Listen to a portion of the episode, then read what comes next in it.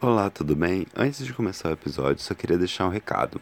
A LGBT Podcasters, que é uma rede de divulgação e interação de podcasts produzido por pessoas LGBTQIA+, nesse mês de novembro está com conteúdo é, especialmente produzido focado em podcasts de pessoas negras. Então, é, eu sugiro que você vá dar uma olhada lá no Instagram da rede e na hashtag Podesfera Preta. A gente está produzindo alguns conteúdos direcionados para a rede e se você tiver um tempinho para dar uma olhada, eu agradeço muito. Agora fique com o episódio.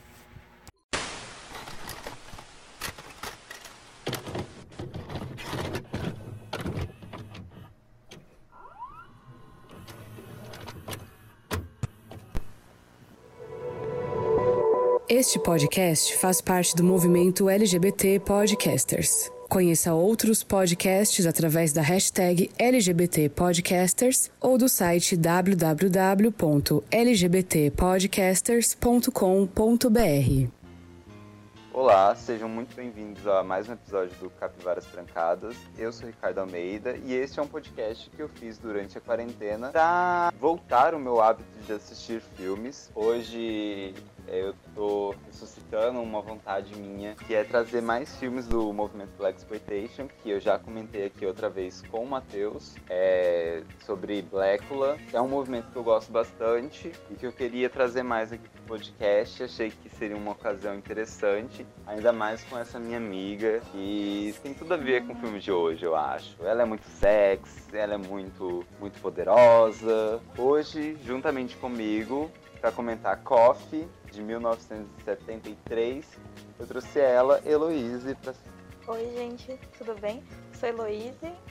Também estudo na mesma universidade que o Ricardo. Faço psicologia, é, sou pernambucana. E a primeira vez que eu escutei sobre o Black Exploitation foi quando eu escutei o episódio de Você com o Matheus mesmo. Que eu não tinha é, muito o hábito de ver filmes assim porque não foi sempre que a gente teve esse tanto de stream para ver em casa, né? E esse acesso a filmes, então meio que passou essa fase para mim de ver filme, porque quando eu era adolescente não tinha internet desse jeito. É... E agora que eu tô na faculdade mesmo, que eu tô aumentando isso. Eu até faço pesquisa com análise fílmica, no caso é com infância trans, já fiz algumas publicações sobre isso, é, mais para o viés pós-estruturalista, com esquizoanálise. E aí vamos tentar dar uma falada sobre esse filme que é bem diferente de dos filmes franceses que eu já analisei, porque filme francês é outra vibe.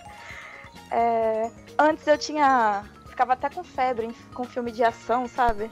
Aí eu via, quando você mandou o filme pra mim, perguntou o que eu achava, eu vi a capa e pensei, nossa, será que é filme de ação? Vai, vai subir aquele pico de ansiedade, assim. Mas é mais ou menos isso. Ah, e sou vegano.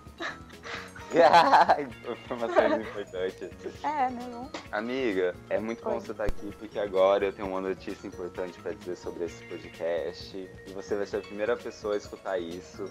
O quê? É, agora, o meu o Capivaras Trancados faz parte é, da, da LGBT Podcasters, que é uma rede de divulgação de podcasts produzido por pessoas LGBTs, que ia mais. Ah, muito fofo. então, se você se interessa por, por temáticas LGBTQIA+, ou quer consumir mais conteúdos de pessoas LGBTQIA+, recomendo que você jogue lá nas suas redes sociais hashtag LGBTpodcaster ou vá no site lgbtpodcasters.com.br e conheça outros podcasts produzidos por pessoas LGBTQIA+. Inclusive, muito obrigado LGBT Podcasters por ter aceitado o Capivaras Trancados. Quem sabe a gente comunique com outros LGBT Podcasters dessa, da Podesfera. Parabéns, uhul. Além disso, além disso, eu estou disponível em nove locais de podcast. Eu estou no Spotify, eu estou na Deezer, eu estou na, na iTunes, eu estou no Google Podcasts. Então, se você está me escutando em algum desses agregador de podcasts. É, por favor, que, clique em curtir, dê uma nota 5 pro meu podcast, deixe um comentário, isso é muito importante e você vai estar sempre recebendo, e principalmente se você seguir o podcast, estará sempre recebendo é, atualizações que eu posto semanalmente. Então toda terça-feira às 10 horas da manhã tá lá no, no seu agregador uma informação.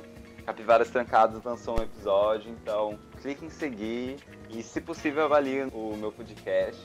E se quiser comentar alguma coisa sobre o episódio, você pode estar enviando um e-mail para capivarastrancadas.gmail.com. Críticas, é, sugestões, totalmente bem-vindo. Tô feliz de fazer parte do seu projeto nesse momento. Ai, muito obrigado. é, avisos dados. É, primeiramente, eu gostaria que você, se possível, fizesse. Se sua vida fosse um filme, qual seria a sinopse da sua vida? Tá, seria assim. Ai, eu não, eu não pensei em responder essa pergunta. Não pensei que ela era tão é, dessa forma, mas eu vou, vou pensar. Seria aquela, uma, meio uma dinâmica de viajante, assim, uma hora tá num canto, uma hora tá no outro, sempre tocando de hobby, sabe? Seria um filme meio desse tipo, assim, que não, não iria no final fechar uma, uma história, entendeu? Ia ser aquela coisa que fica pra segunda temporada. E como que tá sendo esse período de quarentena pra você? Pra mim, eu tô. Eu passei a primeira fase da quarentena lá em São Paulo, bem quando tinha poucos casos. É, e já tava bem, eu já tava bem preocupada por estar longe de, da minha família, por estar longe dos meus amigos, tava, tava na casa do, do meu namorado, mas mesmo assim a gente não sabe quando alguém pode pegar pode ficar mal e nunca mais ver a pessoa, não tem uma, uma perspectiva de quando vai ver. Então, eu tava muito nessa ansiedade de voltar para casa dos meus pais, né? E estar tá próxima deles, porque como a gente não tem família aqui, é, no Mato Grosso, a gente mora aqui no Mato Grosso, é, tudo é só a gente, sabe? Um apoiando o outro. Então, eu queria esperei o quando deu para voltar e aí depois do momento que eu voltei pra cá, acho que foi mais leve, assim. Pra mim foi bem melhor tá é, com a família mesmo, não, não só com amigos, porque é um acolhimento, sensação de casa, o cheiro da casa, sabe? Tá com a minha gata. Daí foi dando uma transformada na, nas minhas emoções depois que eu voltei. E aí eu tô lendo bastante, mas eu tô bem saturada de vídeo, sabe? O visual, assim eu não tô muito vendo TV, nem vendo vídeo no YouTube, nem. Eu até assisto uma série de noite, mas assim, um ou dois episódios no máximo. E nem é todo dia, sabe? Vejo anime e tal, mas nem muito assim. Tem muito compromisso. É, no começo não. No começo foi aquele vazio, porque ninguém tinha se organizado ainda para como ia ser agora, né, na pandemia. No começo eu tava tentando ter a minha própria rotina do jeito que eu quisesse. Então eu troquei mesmo o dia pela noite, porque eu sou noturna, tava nem aí. É, depois começou a voltar coisa da faculdade, vai ter aula presencial, não vai ter aula presencial. Aí eu. Que aí foi voltando a ter muito isso de grupo de estudo, de reunião, não sei o quê. Aí é muito bombardeio de informação, assim. Uma coisa que eu tô tendo que controlar mesmo, para não ficar me prejudicando. Sim, real. E o pior é que agora vai, querendo ou não, as aulas irão retornar, né? Então é meio bizarro para mim essa, essa coisa de, de ter aula na, durante esse período, coisa que a gente poderia aproveitar, tipo, realmente já que foi totalmente fora do controle. Demorou muito para que uma vacina saísse ainda não tem uma vacina realmente comprovada, né? Que já esteja em distribuição. Para mim valia muito mais a pena a gente simplesmente esperar o, o, o ano virar e arrumar um cronograma que já estava totalmente atrasado, mas tipo, simplesmente perdemos um ano, mas ano que vem a gente continua e totalmente organizado com o que a gente deveria realmente fazer todo ano, saca? Uhum. Com, porque a gente já tinha problemas com o cronograma acadêmico. Organizasse de acordo com o que fosse correto, um ano a menos não, não seria um problema, mas enfim. E também com as particularidades que cada aluno tem, né? Eu acho que um ponto positivo, entre aspas, é que pela primeira vez se discute num, numa reunião do colegiado que sim, os alunos têm uma particularidade, uma, uma cada um tem uma realidade diferente e precisa, a universidade precisa é, ser para todas essas pessoas.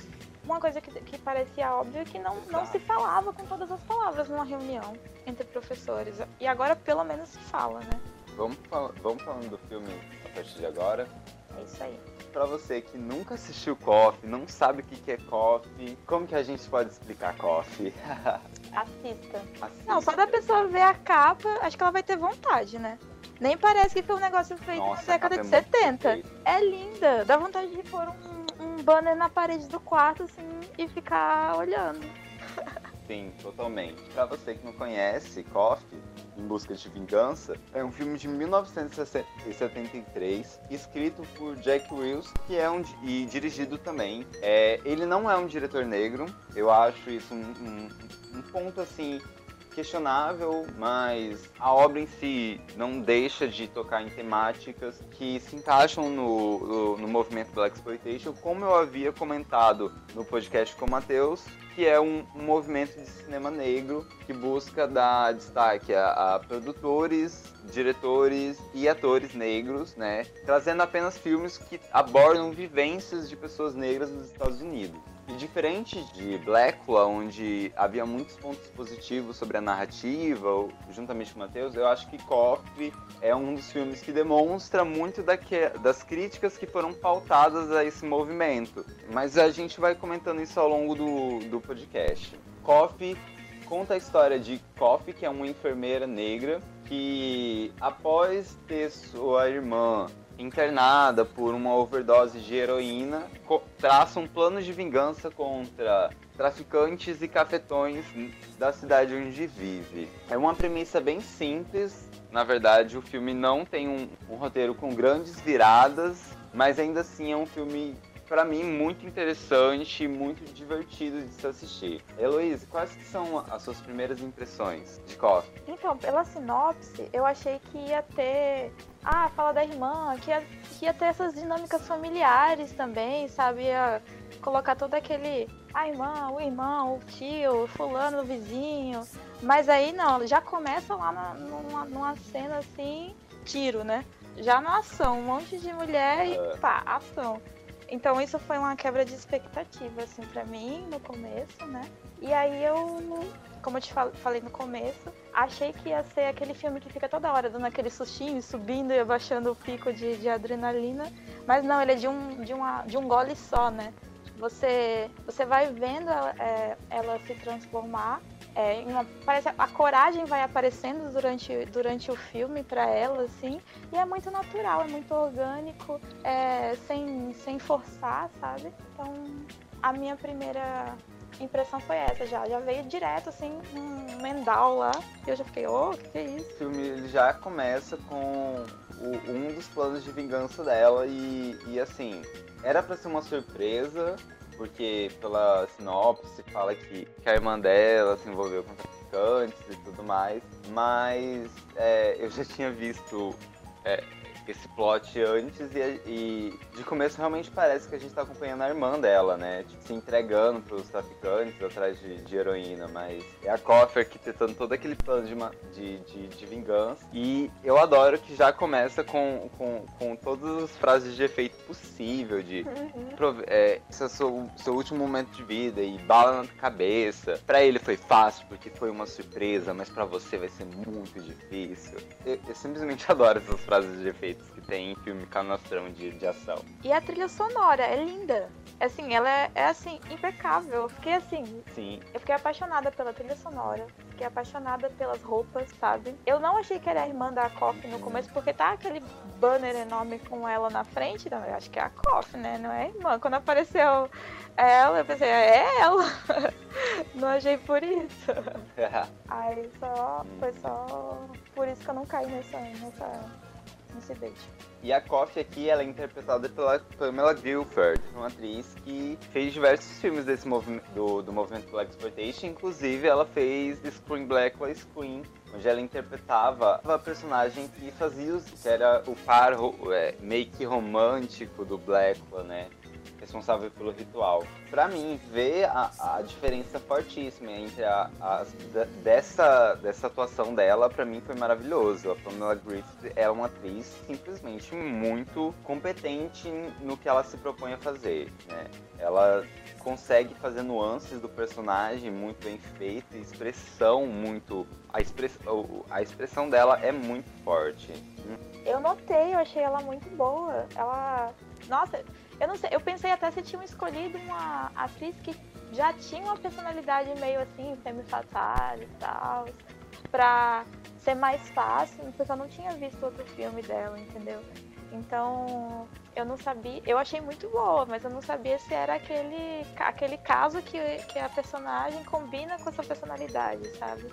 Mas agora você falando, entendo mais isso. E só um comentário foi que eu tava. Antes de ver o filme, eu joguei o nome no Google e tal, aí apareceu box, aniversário, não sei o que. Do filme, né? Vendendo volumes de, de Black Exploitation, né? alguns filmes, aí tinha um, é, vários comentários sobre é, esse filme que eram de homens, eu acho que não entenderam muito bem a mensagem do filme, que era, ah, filme meio sem graça, mas vale a pena porque ela é gostosa, vale a pena porque tem um peitão, e eu fiquei. Então quando eu comecei a ver o filme, é, a, eu imaginei que eram comentários meio gente tosca e tal, mas comecei a ver o filme assim, será que é uma atuação meio fraquinha? Não sei o que, porque estão falando, ai, vale a pena porque ela é bonita, sabe? Porque ela é bonita e tal. É, e acho que a gente vai falar mais pra frente sobre isso. É, casa com, com esses estereótipos, né? E essa hipersexualização que tem no movimento Black Exploitation. Sim, exatamente, exato. E aí, a, a, eu, não, eu, eu não sei, assim, é, acho que talvez algumas coisas do filme possam ter sido retiradas, mas acho que a construção de, de, da Coffee como enfermeira foi problemática para mim, assim. Uhum. Porque ela, ela sai da cena de assassinato, né, onde ela mata esses dois traficantes após seduzi-los eles e, e, explicar o plano de vingança por conta de, dessa irmã mais nova, ela vai para uma um ela ela vai para um plantão do hospital assim direto, assim, bem batalha, né? E ali ela ela como se nada tivesse acontecido, né? Aham, uhum, sim. ela tá afetada de alguma, de alguma forma, sim, porque ela se atrapalha no trabalho, ela não, não consegue parar de pensar no que ela fez, mas ela vai direto. Isso para mim é muito bizarro. Mas você não acha que tem um pouco do, do real de uma, de uma, de uma rotina de uma pessoa que é enfermeira? Porque assim, uhum. é muito assim. Eu conheço. A gente tem com amigos da enfermagem e é tudo atropelado assim mesmo, sai, ó. Você tá com problema em casa? Foda-se, você vai lá, Agora é muda o mindset, como falam os coaches, entendeu? Agora é modo enfermeiro. Agora volta. Agora faz não sei o quê. E eu também me identifico como uma pessoa que estuda psicologia com isso, né? Não importa o que aconteceu, você tem que chegar lá pra. Agora eu tô falando com você, me afetei por alguma coisa. Se daqui a 10 minutos eu tiver que atender alguém, problema meu. Muda, muda. É. Sim, sim. É. Sim. É uma característica da literalidade, eu acho, que tem desse esse filme ser bem assim, do concreto, né? Ele vai bem. Não, não bota uma fantasia, assim, que eu que o Brácula, o, é, o Blácula, o Blácula ele coloca essa vampiro, esse negócio. Enfermeiro não. Assim. É, é uma versatilidade que, que eu quero realmente tipo, parar para analisar no, no, nesse, nesse movimento que tem, que é do, de como eles modificam as temáticas de filmes para outros. Mas isso a gente vai vendo de acordo com o que a gente vai debatendo de cada filme ao, ao longo do tempo. Ai. Uhum. E no hospital ela encontra o. É, peraí. É, ela encontra o Carter, que é um, um amigo dela. O boy dela. É um ex-boy, na verdade. Essa relação deles de, de, já terem se relacionado há um tempo atrás. E aí eles trocam uma ideia sobre vida, porque fazia um pouco tempo que eles tinham se vi, fazia muito tempo que eles não se viam e tudo mais. Corta pra, pra Coffee e o Carter indo num, numa manhã a uma clínica de reabilitação de jovens usuários de metanfetamina, que é quando a gente conhece a irmã da, da Coffee. E é, é bizarro pra mim é, o, é, essa cena, assim, né? Essa sequência de cenas, que é tanto eles na clínica quanto eles voltando, que é um debate sobre, sobre como que as drogas é utilizado para ferramenta de extermínio, realmente, né? Da, da população negra. Sim. Porque. É aí que insere essa, essa narrativa mesmo. Aham. Que insere a, a institucionalização, né? Nossa, é. Tem aquela música, tem uma música do BK, nem lembro o nome, mas fala que o preto tá todo de branco ou todo de preto, né? E aí, quando você pensa no todo de branco, aí, por coincidência, a é enfermeira, mas também tem essa institucionalização que leva quando você é, cai nas drogas, quando você é, é internado como louco, entre aspas, né? Hum. Então, é bem, bem atual também. Sim, eu realmente, assim, por mais que todo mundo aponte as problemáticas do Black Exploitation, eu acho que ele conversa muito com, com a atualidade, assim, da, da, da das temáticas negras, saca? Blackula, Uhum. ele conversava sobre, o, o Screen Blackula, no caso, eles conversavam muito sobre máscaras, máscaras brancas, peles pretas, acho que é esse o nome do livro, é isso? Peles negras, máscaras É, brancas. pele negras, máscaras Aham. brancas, assim. Que é essa coisa do. Como você absorve esse discurso colonial pra você, pra- pra- como pessoa negra, e começava a se, a se, se identificar na sociedade como uma pessoa negra. Coffee não, Coffee traz já um discurso mais real que é da, das drogas, realmente, né? De como as drogas são inseridas no meio, quem tá distribuindo elas, quem tá. e quem tá se beneficiando com isso. E a história de, hero- de heroína dela Uhum. é solitária também, né? Ela não arruma um grupinho pra ir lá matar todo mundo. Ela não tem nenhum Como parceiro. mulher negra, o que, que ela faz? Não, a primeira ideia que ela tem é eu mesma ir lá Uhum. e pá. Porque assim, vou chamar a polícia? Nossa, sabe? Não faz sentido. Exatamente. Eu, cara, eu vou defender esse filme aqui em todos os pontos, assim, porque eu acho que tem muito um. um- depende da lente que você olha pra, pra, pro filme, sabe? Você vai ver uma coisa e o que eu vejo é um rompimento com vários binarismos, sabe? Porque ela pega a, a moeda de troca que colocam da, da sexualização e usa de outro jeito Exato. sabe? Ela usa de outro jeito. Porque ela tem um poder, sabe? Tipo assim. Então, eu não, não tem por que ficar sempre a gente repetindo essa, essa, essa narrativa que coloca, ai, como vítima e tal, porque não é como o filme traz, sabe? Acho que é isso que o movimento queria. É, e até pela. Pela, ele pega e escracha é, esse, esse estereótipo sexualizado mesmo, subvertendo ele, sabe? Então, tipo assim, tô, de, tô defen- defensora de coffee. E nessa conversa que ela tem com o Carter, né, ela, ela conversa sobre o conflito, é, sobre um conflito recorrente no Black Exploitation, inclusive foi minha nota de edição no, no, no, no episódio sobre Blackula, que eu ainda não tinha observado realmente, que é essa coisa da, da- dos policiais no meio da é, dos policiais negros na, na, na comunidade policial branca, né? Que o Carter ele Uhum. é, ela aponta assim, nossa, você tá começando a falar como policial. Mas é porque o, o que o Carter tá dizendo é que dentro da instituição ele não, ele não, ele não tem possibilidades para fazer mais do que ele pode estar fazendo. Além de ser um policial negro ali e subverter algumas coisas, não dar bacu num, num, num garoto na rua, negro, simplesmente, e levar ele pra cadeia causa de, um, de uma ponta de um baseado. É, é, é uma coisa assim muito levemente passada no filme, mas é o que me agrada no personagem do, Car do Carter. é muito não forçado, sabe? Por isso que eu tô assim tão. Fiquei muito feliz de ver o filme, Ricardo. Obriga- Obrigada pela indicação. Porque outros filmes que vão tocar nessas temáticas, eles forçam demais umas coisas pra poder dizer como se a gente não conseguisse entender o que o filme tá querendo dizer, sabe? Que elementos ele traz. Ou que construção temporal, histórica tem aquele, aquele, aquele filme, sabe? Não é assim.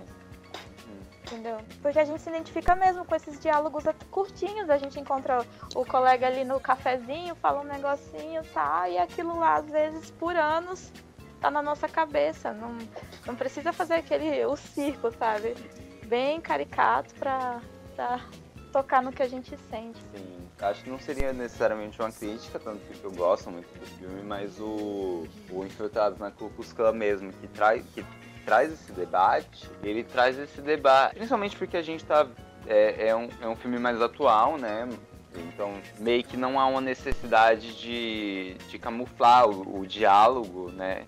Coisa que o, o Black Exploitation ele fazia, porque é, a, utilizando muitas gírias negras necessariamente, a, a, só a população negra e que vivia essa realidade conseguia entender. E hoje os filmes talvez trazem uma linha mais geral para que haja uma comunicação com, é, já que barrados eles não vão ser necessariamente, né?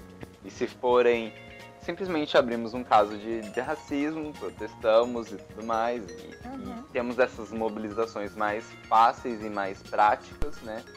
Mas no. O que eu quero dizer é que no. É, Infiltrados na Ku eles trazem esse debate do, do policial negro na, infiltrado na polícia, mas é, é, é muito mais escrachado, muito mais óbvio, né? Mas isso também é por conta da, da narrativa atual. Acho que não chega a ser um problema.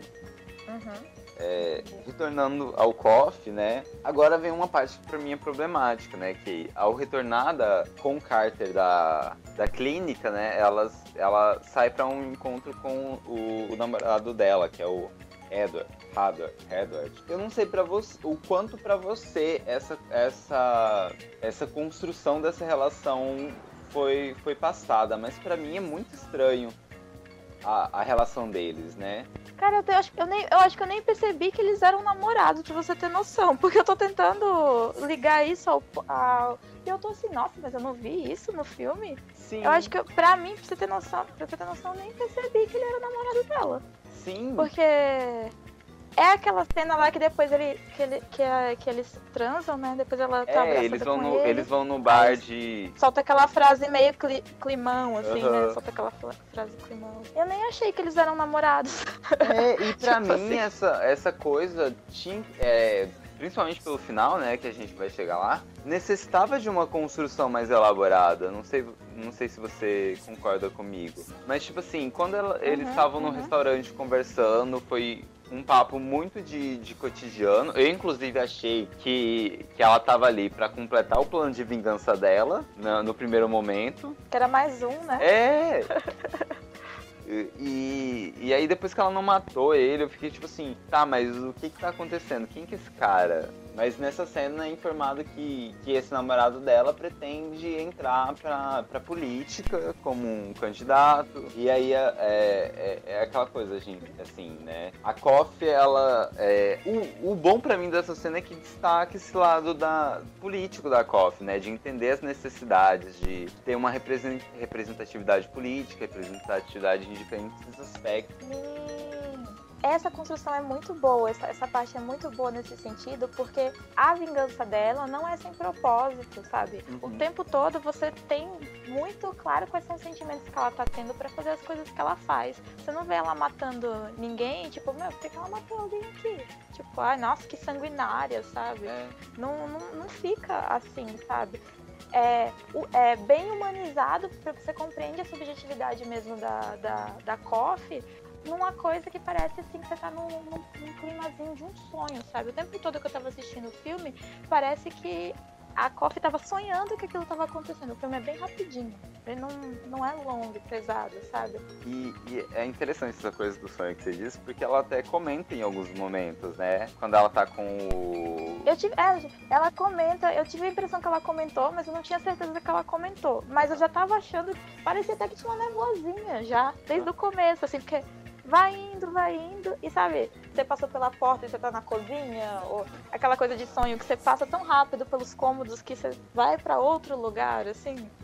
Sim. O filme vai indo assim, sabe, tipo, bem rapidinho, assim. E aí, é, depois dessa cena, a, a Coffee ela tem que voltar para um outro plantão, onde ela encontra o, o Carter novamente, né? E eles param para tomar um café. E aí, aqui eu vou voltar naquela problemática da, da relação com Heather.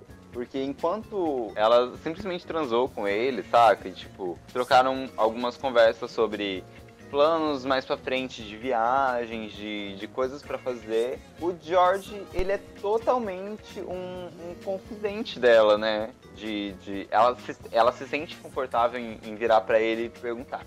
Mas você já fez alguma coisa que você julgaria ser errado? Uhum. Não, olha só, é, me identifico como uma pessoa não monogâmica, né? Aí assistindo o filme, pra mim, igual eu falei no começo, ele era o boy dela e o outro cara, assim, um amigo muito mais casual, porque a intimidade que ela tinha com, com o Carter era muito maior, sabe? Uhum. É, essa confidência, assim, uma conversa que você tem com quem você é íntimo, não, não precisa estar lá beijando ou transando pra provar que aquela é a relação íntima, sabe? Ela era a relação, assim, que, que ela se sentia mais aberta, que mostrou mesmo. Sim, exatamente. Enquanto eles estavam conversando e ela quase expõe para ele sobre os assassinatos, o Carter recebe a ligação sobre suborno. Uhum. E ele nega o suborno. Em seguida, eles são atacados por cafetões do, do dos maiores traficantes, que é o Arthur Vitorini. E após esse ataque, o, o Carter ele sofre um traumatismo craniano, pelo que eu entendi, alguma coisa nesse sentido. Uhum. E ele é impossibilitado, né? Ele até pode não voltar a, a, a todas as funções né, que ele tinha antes. Eu sei que fica parecendo que ele não, vai ter todos os movimentos. Falam isso, eu acho. Falam que o caso dele é realmente muito grave. E ela, sabendo agora que. Ela pega o gás, né? Ela pega. Exato, ela pega o gás, porque ela sabe que ele, como policial, foi atacado, foi entregue pelos próprios parceiros dele, né? Agora ela. Porque ele não quis ser corrupto. Sim. Então já dá mais uma raiva a uma instituição que ela já não gostava. Isso é bem pesado, na verdade. E aí ela resolve ampliar esse plano de vingança, né? Então ela, ela corre atrás de informações e isso eu achei muito engraçado. Por ela ser enfermeira, ela já atendeu outras pessoas que tiveram alguns casos envolvidos com drogas, prostituição e, e nisso ela vai atrás de uma antiga paciente dela que que ela atendeu há um tempo atrás, buscando respostas atrás de um dos principais, que é o King, o Queen, que é um dos capitães maiores da. Aham. Pensa um negócio estranho, você tá na sua casa, chega uma enfermeira que te atendeu, sei lá em que ano. Oi, tudo bom? Abre a porta aqui pra mim. pra mim é, é, é, muito engraçado, porque tipo, ela realmente vai falar com essa mulher em outra postura, em outra chave, assim, de, de ser humano, tá ligado? Uhum. Do que a gente via da Coffee como enfermeira, que era um, um, personagem mais passivo. Ela já chega nessa mulher assim com uma posição, já, já fazendo um interrogatório muito bem fechado, querendo saber quem realmente é o, é o King George, né? Inclusive eu acho hilária a cena dela brigando com o cafetão dela, da, da mulher. Não, todo mundo se conhece também, tem essa, essa, essa vibe nesse filme também, né? Uhum. Todo mundo sabe quem é todo mundo. Não tem ninguém que é aquele ponto de segurança lá, a pessoa que tá só lá, não. É a rede, um mecanismo. E, e, e, com essas informações que ela consegue através da, dessa paciente, cria a Mystique, que é uma, uma personagem dela como prostituta de luxo, para entrar na agência do King George, que é um, um dos maiores cafetões do, do. Aliás, você conseguiu identificar a cidade que eles estão? Eu não consegui. Não consegui pegar pelo filme. Não. Eu não sei se. É. Eu não consegui identificar. Mas ele só, ele só constrói que é na periferia, assim, né? É, Só dão esse. essa indireta. Sim, sim. Eu fiquei realmente curioso depois, tentando procurar, mas eu não encontrava nenhuma informação que fechasse essa, essa, essa dica, mas enfim. Toda vez que aquela mulher que tava com raiva dela falava Mystique, é, no lugar de Mystique, eu ficava dando risada, uma besteira, porque não tem muita, muita coisa engraçada no filme, né? Assim, ai, vou dar risada disso. É, daí só o Mystique já era um pontozinho de humor da piadinha com o nome dela. Mas é, é, realmente, eu acho engraçado, tipo, essas, essas pequenas piadas.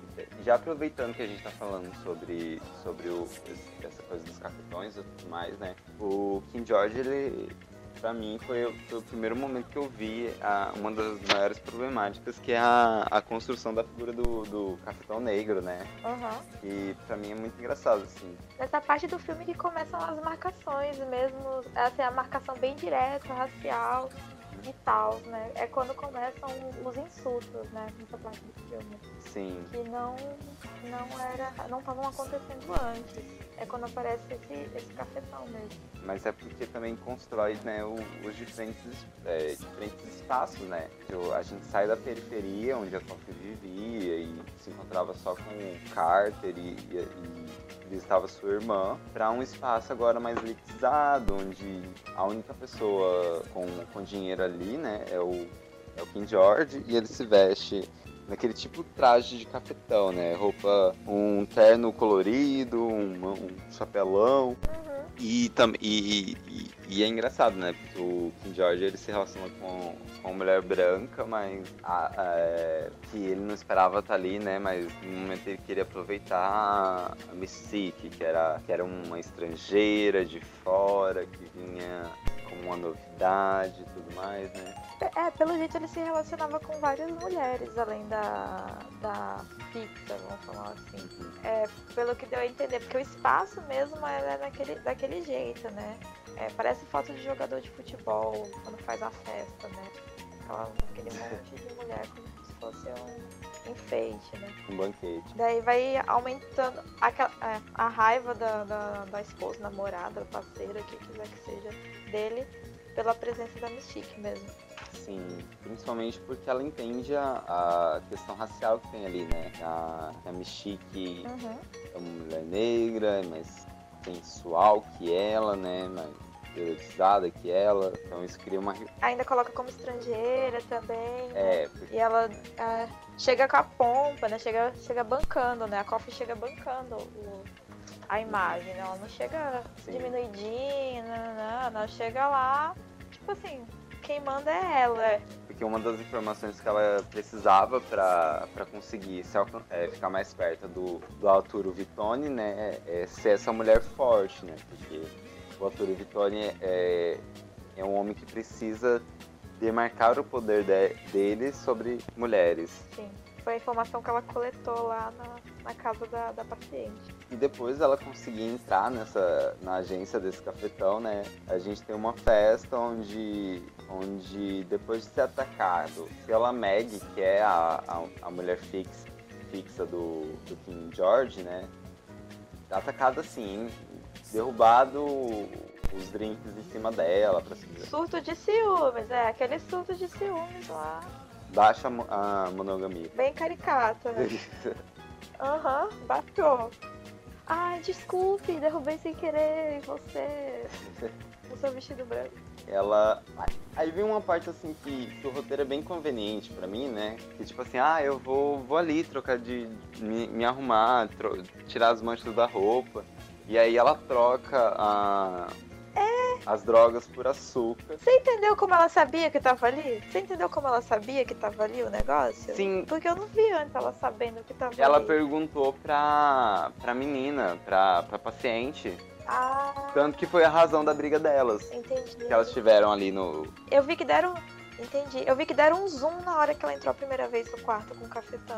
Deram um zoom lá no local. Mas eu não tinha visto que tinham falado que tava ali. Porque depois ela só chegou lá naturalmente, abriu a tampinha assim, sabe? Sim. Eu, nossa. E ela troca a é heroína por açúcar, né? Uhum. Agora essa parte que eu gostaria muito de querer entender a biologia e coisas do tipo do por que diabos ela trocou por açúcar, mas enfim, É, qualquer placebo usar era pra ser qualquer. Eu acho que era só pra ser qualquer coisa que não fosse a heroína. exatamente. Entendeu? Podia ser É. trocado só bicarbonato de sódio. É. Sal fino também. Mas no caso foi açúcar. E aí, Que eu, eu acho que é o menos perigoso pra depois justificar no final, né? é, exatamente. E aí ela, ela, ela retorna já toda armada, com, com gilete no cabelo, com pronta pra, pra cair no, no tapa com todas as, a- as prostitutas da- daquele espaço. Com todo mundo, é. Uhum. Inclusive, é, é com essa briga que ela consegue seduzir o Arthur Vitorini. E as, as mulheres que estavam lá, elas estavam defendendo a fixa Uhum. É, numa hierarquia de matilha, assim mesmo, sabe? Sim. Porque não tinha nenhuma delas que tava assim, "Esse- isso não é problema meu. Porque me colocando no lugar, se tivesse, uma- tivesse lá e tivesse rolando esse barraco, é o barraco delas duas, não é o meu, sabe? Mas não, fez aquele comportamento de matilha assim que virou uma pancadaria generalizada. Entrou os homens, entrou a mulher, todo mundo. E, e é engraçado, pra mim é muito engraçado essa cena que tipo, os caras ficam parados assistindo essa briga, numa excitação louca, louca. Aham, e os peitos tudo saindo pra fora. E os peitos tudo saindo pra fora Não. do- das mulheres na briga. O diretor desse Puxando filme roupa, ama colocar ter peito pra fora. É, mas né, não sei, não sei pra quê também, porque no caso nem, nem aumentou nem diminuiu nada assim, não sabe? Só colocou o peito pra fora. Aham. literalmente, só colocou o peito pra fora. Mas nessa cena a gente vê que a Coffee é basicamente um tanque de guerra. Porque a mulher Aham. encara um batalhão de, de, de, de garotas e cada uma vai pra cima dela e ela derruba, e ela derruba, e ela derruba, e a outra vai agarrar no cabelo dela e, e corta a mão tudinha na gilete que ela colocou já no cabelo. A bicha é a própria MacGyver feminina, assim. Uhum. Nossa, essa ideia do gilete no cabelo aí. Eu tinha achado que era um tic-tac, olha a inocência da garota. eu achei que era só com umas presilhinhas, assim. Quando eu vi o sangue na mão que eu reparei, meu Deus, era. Achei, achei tudo. É, é. Nessa parte aí, eu lembrei ano passado que teve aquele. aquela polêmica né, do 007 mulher. Iam colocar uma atriz negra pra ser 007. Não sei nem se fizeram, se fizeram ou não. Ai, eu, Ou- ou eu acho que eu nem cheguei a ver essa, essa discussão. E aí lembrou meio esse, essas brigas assim de, de filme de 007, sabe? Uhum. A espiã chegou lá no, no, no covil dos, dos vilões, coletou a informação, fez o, o que tinha que fazer, descobriram ela quase no final já, e aí ela dá a sua em todo mundo e partiu próxima missão, né? Só que Parece muito é, pra essa parte de filme de, de, de espião, é. Sim, só que nesse caso ela utiliza dessa briga pra. Aham, é, não, ela, é- ela é muito mais esperta do que essas narrativas. Pra chamar a atenção do Sim. Venturini. Aí ele já ficou. "Hum, Eu quero essa garota hoje mesmo. Essa aí é poderosa. É... E é, é- foi nessa hora que ela, que ela debocha assim, ah, mas comigo é o, o- Eu não gosto de fetiches, não gosto disso, não gosto disso. Não. É o, É. o sexo normal. Foi isso. É isso que ela fala pra ele Não, ela parte? fala pro King George quando eles estão combinando ainda, sabe? Ah, é, é, entendi, entendi. Ela consegue a atenção do, do Arthur Vitorini, igual, né? Porque é uma mulher estrangeira que ele já tem um, um certo fetiche. E ainda por cima uma mulher extremamente forte, confiante, que não, que não abaixa a cabeça por nada, assim. Então ela se prepara pra matar ele, né? E aí, enquanto ela tá conversando com ele e tudo mais, ela seduzindo ele, tudo do sexo. Ele tem uma posição muito calma, inclusive. Eu achei ele. achei muito estranho. Ele vai do Sim. nada. Não, e aquele ursinho pra esconder a arma dentro? Com a bolsa daquela, daquele tamanho, a, a eco bag de mercado gigantesca, um- leão de pelúcia dentro, escondendo uma arma. discreto. Aham, discreto. E quando eles vão pro quarto pra, pra procederem com o programa, né? Ele, ele, ele, ele meio que domina, assim, mandando ela ficar de joelhos e, e se rastejando até ele, e implorar pra, as coisas pra ele. Quando ela tira a harmona e, e vira assim pra cara dele e fala: Você quer que eu me rasteje, seu branco filho da puta? É, parece até que ele gosta dessa parte. Até aí ele ainda tá assim. É, ele ainda tá meio sexualizado, né? Aham. Hum, mas é, é, é muito bizarro, assim, que, que eles utilizam essa coisa do, do fetiche da mulher negra, né? Principalmente porque ela cria essa, a Michique como uma africana e tudo mais. E ela vira e revolta, assim, né? Ela, toda vez que ela tá nessa posição de... que ela liga esse modo coffee assassina, É caribenha, né? Que é, É, é caribenha. que ela- falou que ela. Da Jamaica. Da Jamaica. Aham. Toda vez que ela liga esse modo coffee, coffee sanguinária, assim, né? Ela tá muito mais. Ela vira pra qualquer um e fala sobre essa questão racial muito mais forte, né? Ela seu branco filho da puta, ou seu, seu safado do caralho. Então ela toma um- Ela realmente é contagiada por um espírito que dá uma liberdade dela muito forte de falar o que ela pensa. Só que ela comete o maior erro, que é ficar falando, assim, né? O que é ódio que me dá quando o personagem fica falando em vez de fazer. Sim, porque na- na, outra morte ela. Meteu bala. Não falou não. Antes da pessoa ficar chorando. É, antes da pessoa choramingar. Com coffee não tem choramingação. Não vem ficar.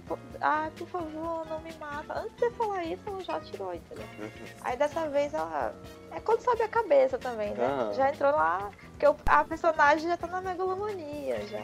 É, então. tem que ter aquela arma na cabeça, o cara tava humilhando ela. Só tem o tempo de você também dar uma vingancinha, sabe? Só que ela é conhecida por um dos seguranças do, do Arthur Vitorini, né?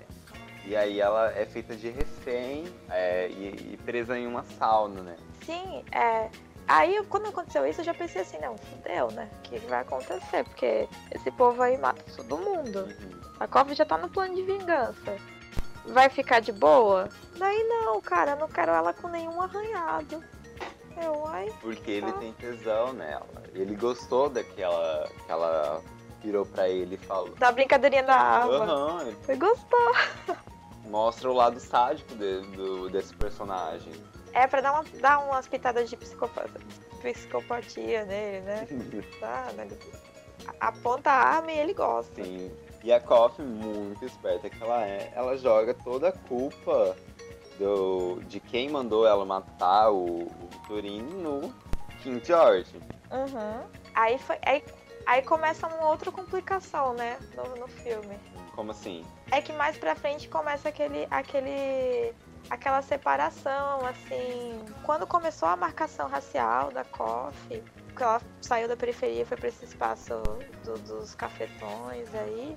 Aí já começa assim, o cafetão que era negro, que é negro com esse cara que é o dono da porra toda aí, branco, que tem fetiche nessas humilhações, com depois o, o namorado oficial dela. E aí começa aquele negócio do. Ah, eu sabia que vocês que vocês iam se juntar, que vocês têm um tipo de irmandade, entendeu? Vai dando. Sim. Aí que começa esse. esse esse tom, sabe? Essa essa aglomeração, vamos falar assim, que eles começam a essa bipolaridade, a agrupar, né? aí, Bipolaridade. É, a dicotomia. Uhum.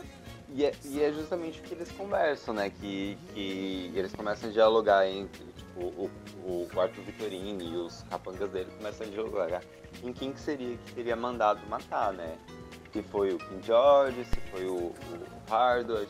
No final eles pensam, se pá foi os dois, eles estão juntos nessa irmandade de pessoas negras. Uhum. E manda assassinar o. executar o King George numa cena muito pesada, inclusive, né? Muito, muito. Principalmente pra gente aqui no Brasil, né? Sim. Quando a gente pensa. Foi horrível essa cena aí pra mim. É... Inclusive tenho. É... Conheço uma pessoa que passou por uma situação parecida por, por violência policial, sabe? Então é muito forte essa cena, sabe? Sim, que é, que é o, o, os cafetões prendem ele com uma corda e prendem a corda no carro e manda o, o motorista do, do King George, que era um negro, inclusive, acelerar o carro, assim, com uma arma apontada pro motorista. A gente vê esse incômodo do, do motorista com esses esses cafetões italianos desde, o, uhum. desde a, de uma cena anterior, né? Que ele já tava, que ele já tinha esse conflito, assim, né? É, eles já, já, já tinham polarizado mesmo o pessoal e isso já fica meio. Uhum. Mas essa, nessa parte do filme aí você achou que, que é principalmente porque o diretor é branco ou ela é, é essencial pra narrativa? Como assim? Do que, que você fala? Porque assim, tem, tem às vezes o, um diretor branco e tal. Ele começa a fazer o filme e tal, mas tem uma parte que ele tem que colocar uma perversidade. Você tá entendendo o que eu tô falando? Que, não é, que ela não era tão importante para o filme é, passar tudo que ele, que, que, ele passou, sabe? No final, quando você dá o gole todo de café, e você sente o gosto do café, ou você sente o gosto do filme, fazendo uma metáfora. É, nessa parte aí dessa cena de arrastar o cara, colocar o cara pra, pra o motorista negro pra puxar o outro, eu não não tive certeza se, se precisava daquela, daquele tanto de do sangue. Sabe como foi? Foi bem violento, né? Sim. É, aí nisso que eu fiquei pensando se é porque é um diretor branco que fez, se tinha uma forma menos literal de fazer, ou não, é assim mesmo, sabe? Só tô colocando um, uma pergunta, um pensamento mesmo não, não, não tem uma resposta, nem acho uma coisa, entendeu? Fiquei só em dúvida mesmo. Então...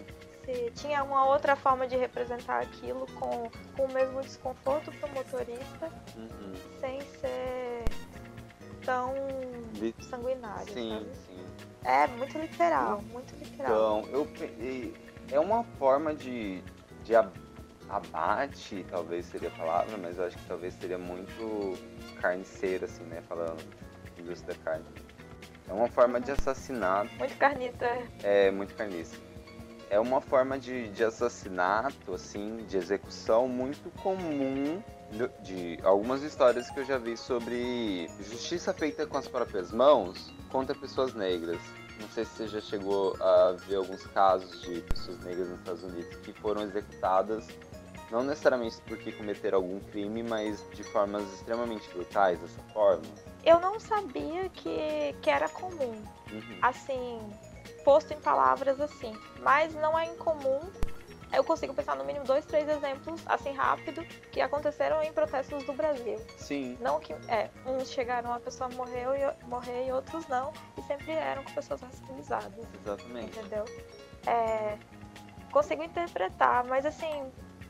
É, Ainda assim é uma cena não tinha É. Eu... eu não tinha a informação de ser tão histórico assim, sabe? Uhum ser tão. Então, eu. Tão eu, sim, eu, simbólico assim. Eu jogo pra esse espaço, mas eu não sei se, se, se foi intencional ou não. Eu acho que foi. Tipo, o diretor pensou, não, vamos ter que fazer uma forma violenta. E acabou que ficou meio que por isso, saca? É, porque tem clipe de rap, vou usar o exemplo de rap, que tem muita cena de pessoas negras levando tiro, sabe? Uhum. Assim, a pessoa, o tiro e o sangue, o sangue na blusa, sabe? Que ficou, fizeram tanto isso que vai perdendo o, a força que o símbolo tem pra, pra, pra dizer o que aquela violência é, sabe? Sim. Então seria meio nesse sentido que eu tô falando. Sim, e, e a forma que mataram ele foi extremamente violenta, né? Mas talvez fale um pouco sobre o racismo do, do dos personagens italianos e realmente sobre essa violência que tem desse, desse universo do crime para demarcar respeito, sabe? Que a morte dele não foi uhum. simplesmente para uma execução, foi para demarcar que ninguém pode mexer com o Vitorino. Sim. A Coffee não é assim nas mortes dela. Exato. É, igual você falou, ela é mais tanque de guerra. Pô, chegou lá, pá, acabou. Juntamente com a execução do, do King George, eles marcam o encontro com o Howard. Edward. Eu, eu, realmente não sei como falar a pronúncia desse cara, mas que a gente. Eu também não. Mas é o deputado, né? O que tá é, concorrendo é deputado. O que a gente descobre ser um, um corrupto do caralho. E é engraçado porque é bem. A gente pega num. A, a, gente pega ele durante uma das gravações pra campanha dele, né? Onde ele tá falando toda, toda uma questão política sobre. A causa política que ele defende contra as drogas, a, o genocídio da população negra. Aquele discurso prontinho, né? Sim. Bem assim, como se ele fosse super politizado, super ativo. Ativo e coletivo, né? Exatamente. Como se fosse e tipo já é revelado que ele tá envolvido nessa nessa junto com essa galera do, do tráfico e da prostituição, né?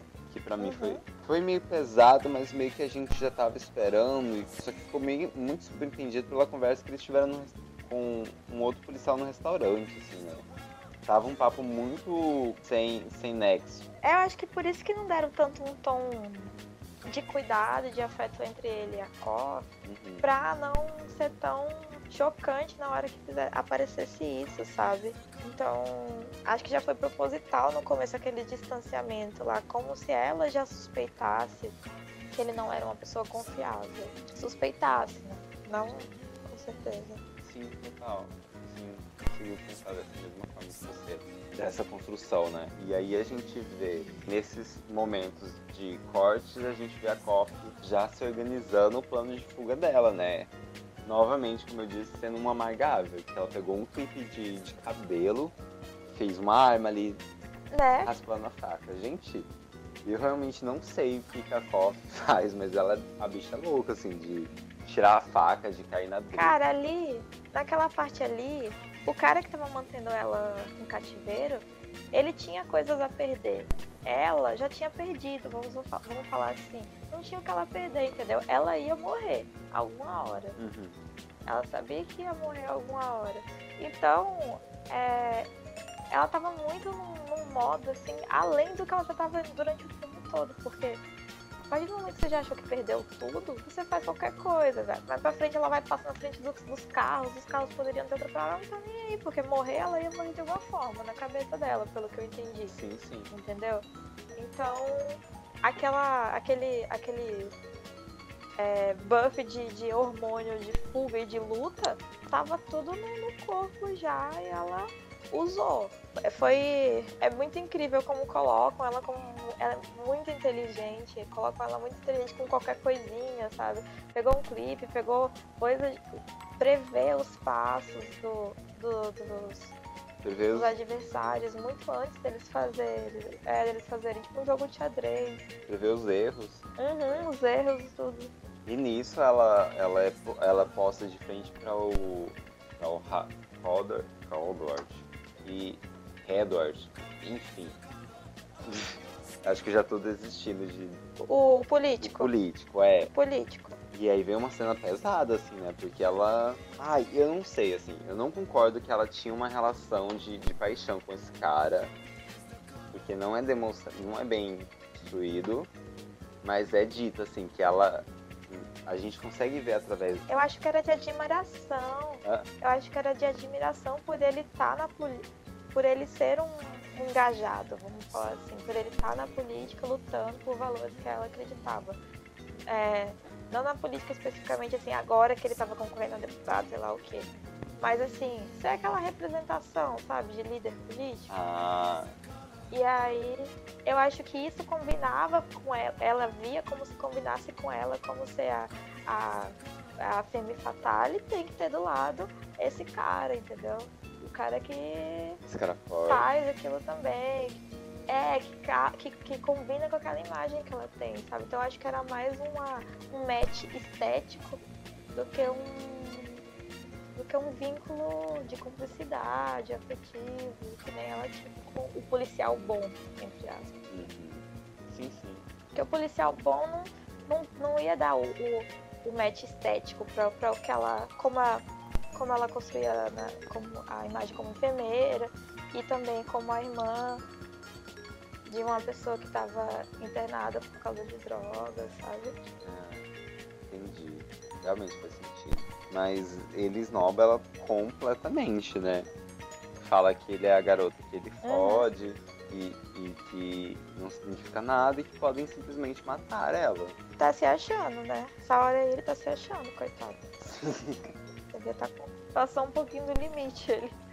E como eu disse, tipo, a atuação da, da Pandui é maravilhosa, porque tipo, a gente consegue ver toda a, a, a decepção da Koff virando raiva, assim, só Uhum. expressão. Assim, ela não fala nada nessa cena inteira.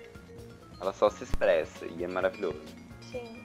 Então Koff é levada para um, pra um carro juntamente com os cafe- cafetões, olha, com os capangas do, do Arthur Vitorino, é, já na intenção deles matarem ela, né?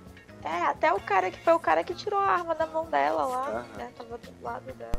E aí ele. Ela já ali naquela. Sabendo que ela é uma mulher sexy, né? Seduz o, o- um dos, do- dos capangas pra, pra uma última transa e tipo assim. Cara, no meio daquele lixo. É muito estranha essa cena, né?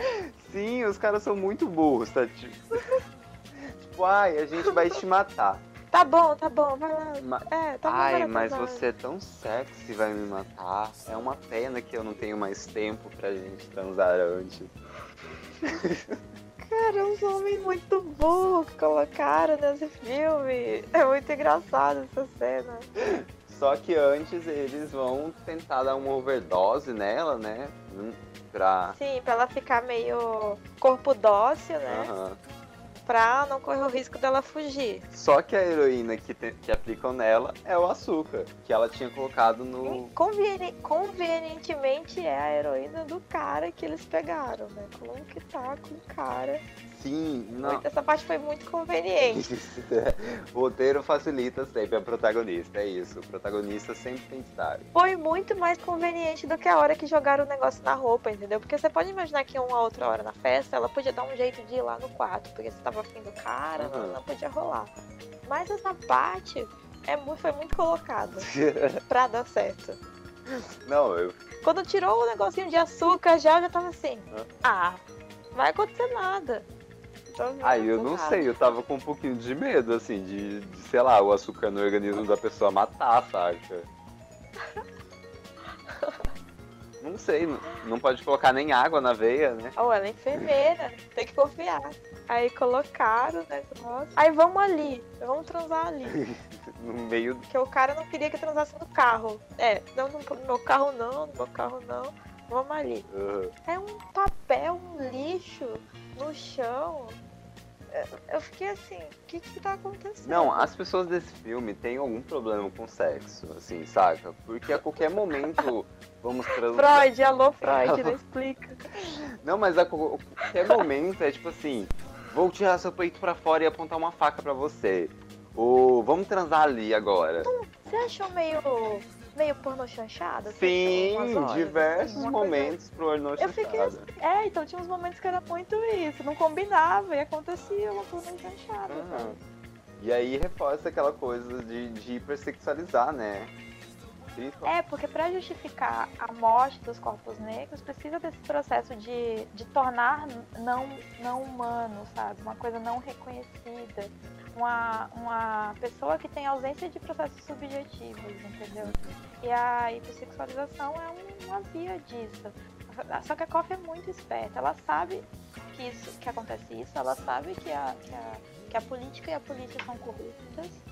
E sabendo disso, ela subverte esses símbolos é, e usa eles a favor dela. Tanto que antes de morrer, né, ela usou é, desse, desse próprio meio de violência, dessa própria é, castração da- que, a, que, a, que, a, que a branquitude tem quando hipersexualiza a- as pessoas, as- os corpos racializados pra sair fora daquela situação, né? Sim.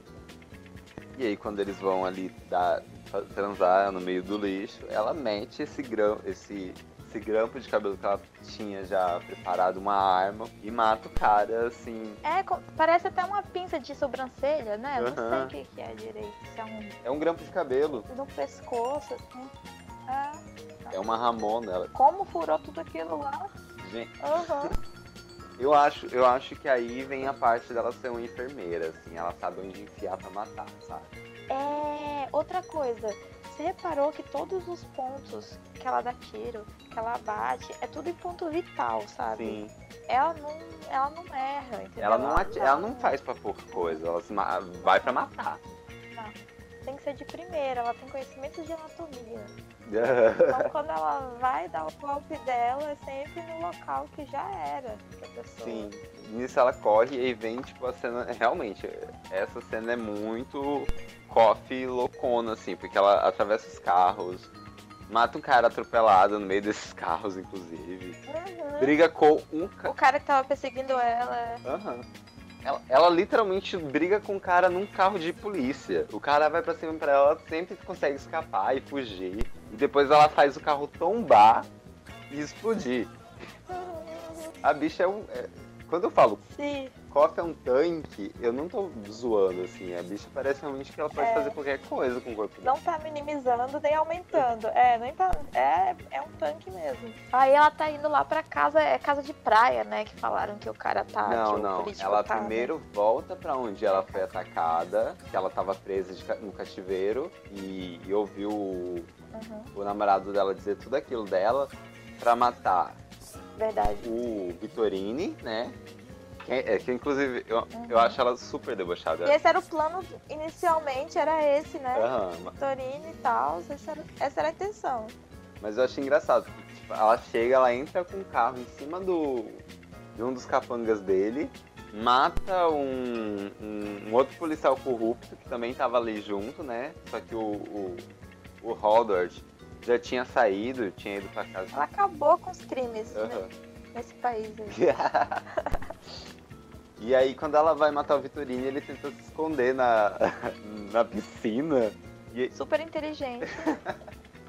E aí, tipo assim, ai não, por favor, não me mate. Ai, eu não vou te matar. Eu acho elas hiper debochada, hiper maravilhosa. E aí não dá um segundo, não vou fazer isso. Pá!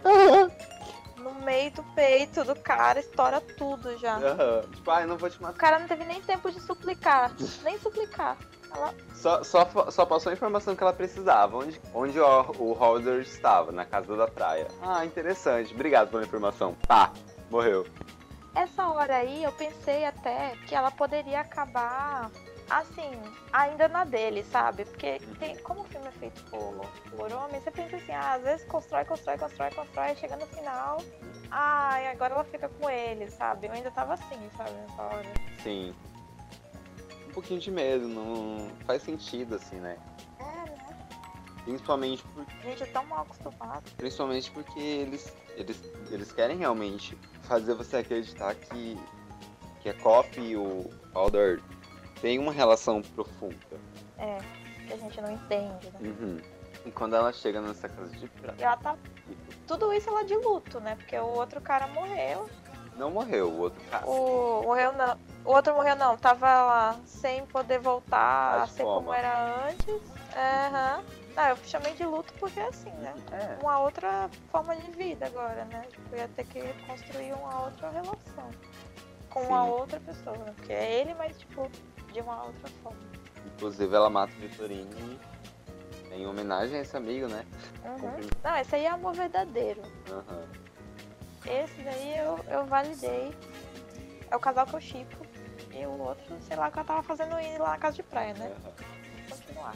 Quando ela chegou na casa de praia, eles têm aquele diálogo, né? Sobre ele tentando convencer que ela, que, que ela ama ele, justificando que que ele não tinha outra escolha, né? Achei que você tinha morrido, ai, achei que você tinha morrido. Aham.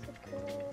Mas para mim, assim, o, o texto que pesa é quando ele justifica que ele. A única forma que ele conseguia ver de dar poder para e conquistar direito para a população negra era entrando na corrupção também. Ele precisava de, de poderes além dele, que estava no, nos traficantes e tudo mais, para ele conseguir se estabelecer como um político forte, para ele conseguir direitos para a população negra. Sim, é muito tensa essa parte. E o lado da Coffee total sozinha, né? Nesse momento aí ela tava só, só, só, só. Só não, ela tava com espingarda, uma É, não. não, eu não sou só, tenho as minhas armas. Mas é, é, é, um, é um diálogo assim que, que se torna questionável realmente, né? A uhum. gente sabe que, que a política é um espaço corrupto e é um espaço difícil de, de se adentrar. Mas o, o, quão, o quão corruptível você vai se tornar para isso? O quão você está aceito a, a, a ser mais um mesmo que, que esse espaço não te pertence. O que, que você está fazendo lá se você. Nossa, nessa parte. Não está subvertendo. É. Ele tava lá com a mulher branca também, tava, né? Nessa hora aí tava. ele tava todo, todo nos valores da, da moral branca. Porque, tipo assim, justificativa para tudo ele tinha, né? Uhum. Ah, não, é por isso, ah, é por isso, é por isso. Acho que isso daí é uma, uma forma de, mais uma forma de de, desumanização, né? Uma, uma performatividade desumanizadora dos corpos racializados, quando a gente não se responsabiliza pelas decisões que a gente toma como se a gente não fosse sujeito de escolha, né? É...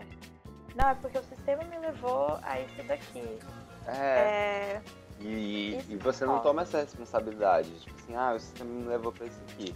Mas você tinha escolha de não subverter o sistema. Você não ia ter poder. Uhum mas você estava de acordo com sua, com, com a convicção sua, assim, com uma crença sua.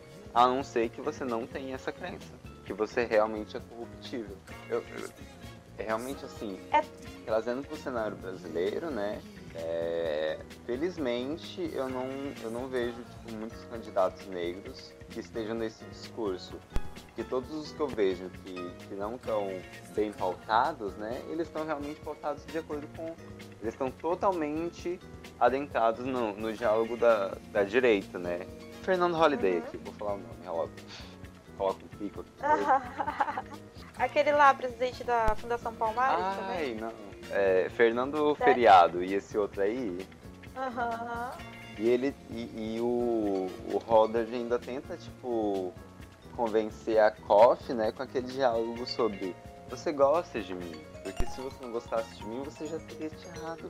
E aí nesse momento a, a mulher branca hein, chama por ele, ela a, a Coffee vê ela. Ai, chega ela, ai, toda naquela. Na, na constru... Ela entra assim, um, dois segundos e a construção da imagem dela assim é toda da. Ai, sabe? Aham.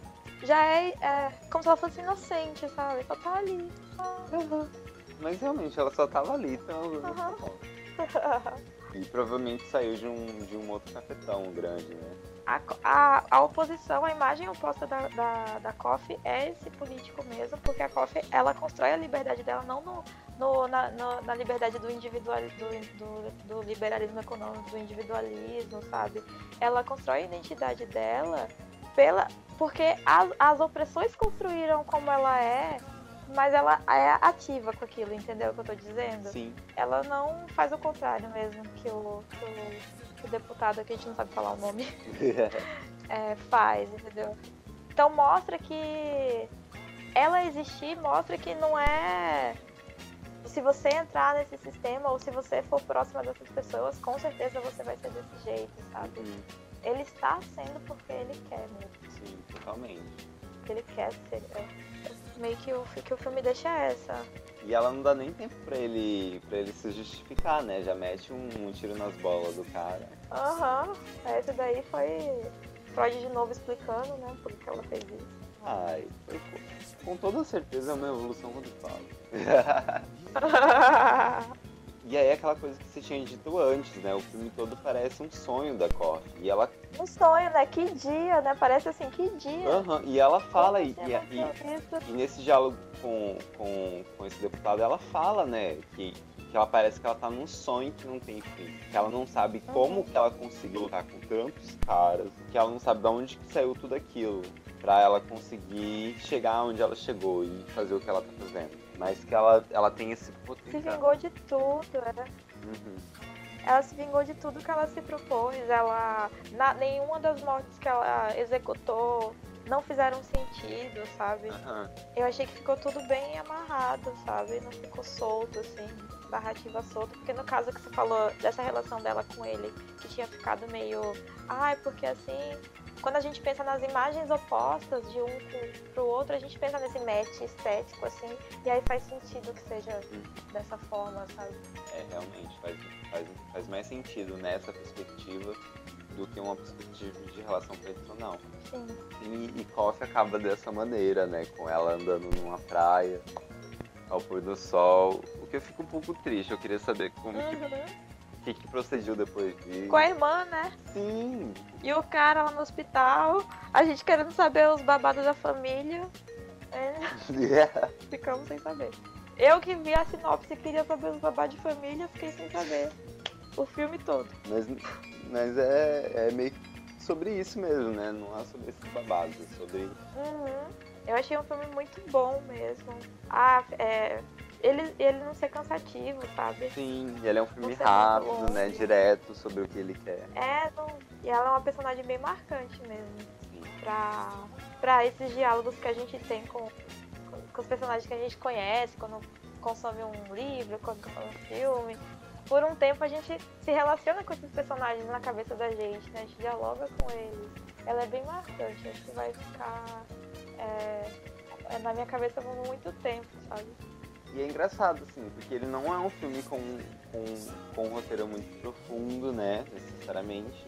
Mas é, é justamente na subjetividade do, do- das temáticas que ele aborda que esse filme se torna realmente essa obra que se tornou muito memorável. Porque o Coffee é um dos filmes mais conhecidos desse movimento Black Exploitation. Então, até hoje em dia é difícil imaginar lançarem um filme do jeito que Coffee é, né? Então, acho que ele é meio único ainda em muita coisa. Apesar de ter passado tanto tempo. É, coincide com a época da segunda onda feminista, então não, não, não- meio que não teria como uma outra representatividade de mulher protagonista, mesmo porque a mulher colocada como mulher, mulher universal daquele período era essa que usa da liberdade sexual como forma de, de empoderamento, sabe? Sim. Então, a forma que fizeram eu achei muito além da, da- das discussões que tinham na época, sabe? Hum. Achei muito melhor até do que poderia ter, do que a maioria das, das apresentações eram dessa época, tipo, só focar na mini saia, vou dizer assim entendeu? Mas é, então... é, tanto que essa questão na época é problemática, né? Porque não, não é visto como é, utilizar essa sexualidade a favor, né? É visto como utilizar essa, essa sexualidade para estereotipar. Uhum. Que é um, uma resposta meio contrária, né, é, a isso. Mas assim, é, diretores homens, então uhum. é totalmente cabível essa crítica. É um bom filme, um bom filme. É um ótimo filme. A gente já falou de toda a história. Heloísa, eu queria muito agradecer a você por, por estar comigo gravando esse episódio, por assistir esse filme, por ter me cedido o. o qual que é o nome? O Prime Video. Prime Video, é, por ter me cedido o Prime Video, porque ah. complicações. Eu coloquei no período de teste, você acredita? Porque tinha. Ele, esse filme só tinha num canal que tem no Prime Video, mas aí tinha sete dias de teste. Eu falei, ah, quando for no sétimo dia eu cancelo. é, eu... Não conta pra Amazon. mas eu queria agradecer novamente você por, por ter disponibilizado seu tempo e ter é, participado dessa discussão comigo. Foi muito gostoso. Agradeço, eu que agradeço ter me apresentado um movimento artístico do filme tão legal. Fiquei, fiquei interessada até em escrever sobre ele também, sabe? Pelo. Por essa mais. Eu tenho mais essa afinidade introvertida, né? Ser mais podcaster e tal. Aí se eu escrever alguma coisa também te mando. Ai, é... tudo. Gostei bastante mesmo. Obrigada. Ai, você. É... Beijo pro Matheus.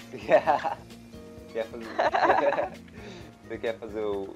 Agora é o momento da declaração. É, faz o seu merchan aí. E eu gostaria que você já jogasse uma atividade para se fazer na quarentena, assim, que você tem feito, que você acha que pode ser bom para alguma outra pessoa. Eu gosto de transformar coisas 2D em 3D, sabe? Acho. Eu gosto de montar coisinhas na, na quarentena que ganham uma, transformar uma forma em outra forma. Então, um hobbyzinho que eu faço bem quando eu tô cansada, assim, de muita coisa na cabeça, é... Eu construo algum objeto, pode ser com madeira, pode ser com papelão, pode ser uma colagem, sabe? É... Também gosto de cuidar das plantas, porque, meu, planta é muito assim, né? Elas são muito sensíveis. Não pôs água, você vê o resultado. Não pegou sol, você vê o resultado você vai transferindo aquilo lá pra, pra sua prática de vida também. Que às vezes você tá meio caidão, não fez um negócio, mas você pelo menos cuidou da planta. Aí você lembra, nossa, a planta precisa disso. Talvez eu precise, sei lá, me alimentar melhor ou. De água. Tomar beber água. água. é, de água. Coisas básicas que, na, que às vezes todo essa, esse período vem trazendo pra gente muito sofrimento e a gente vai deixando passar, sabe? Então, para quem tá na quarentena, procura uma obra, uma obra para executar, uma coisa que que até numa aula que um professor falou pra gente, forma de conter um surto. Faça uma obra, uma, transforme aquela energia obsessiva em uma energia artística de algum jeito, da forma que a pessoa gostar de se expressar, sabe? Mas sempre tentar isso antes de só deixar aquilo virar uma grande raiva, sabe? Me segue no Instagram, o Barato é Louca, com K. é, eu sou, sou um fake do Twitter, então não vou divulgar. Mas um, dia você descobre, né? Um dia, um dia você descobre. Já se aproxima com calma que eu conto. Tem algum lugar onde a gente consegue ler algum texto seu? Tem dois textos meus publicados na revista Rebec, que é a revista de estudos de homocultura. E tem um, um livro chama Corpos Desviantes, que tem um capítulo de livro sobre é um capítulo sobre infância trans. Então ele está pela editora Devires, se alguém quiser ler. Tem na, na Queer Livros, no site Queer Livros, para a venda, né? Corpos Desviantes. É isso. Muito obrigado novamente por ter participado do podcast. Para você que está ouvindo, a gente agora tem um, um Instagram próprio, arroba capivaras trancadas. É, então siga o podcast lá. Segue lá também, né? Segue lá. Uhum. Eu sou arroba vulgo paçoquinha. Então se você quer me seguir pessoalmente, pra me ver o meu rostinho, pra ver minha, as minhas atividades de quarentena, você pode ir lá me seguir. A drag é maravilhosa também. Uma drag maravilhosa. Obrigado. Sou fã. E por isso é só. Por favor, compartilhe esse episódio com seus amigos. Assista Coffee, é um filme maravilhoso. E até o próximo episódio do Capivaras Tancadas. Beijos, até mais. Beijo, obrigada pelo convite, Ricardo. Quer mandar beijo? Beijo pro Matheus. Te amo. Tchau. É, tinha umas cenas que era muito. Podia ser a cena da, da dona Nenê fazendo a porno chanchada, sabe? Aqui no Brasil. A dona Nenê Era fez um negócio chanchada? Sei, você não sabia? Não. Gente, não vou nem pesquisar. É. Não, não pesquisa. Abafa.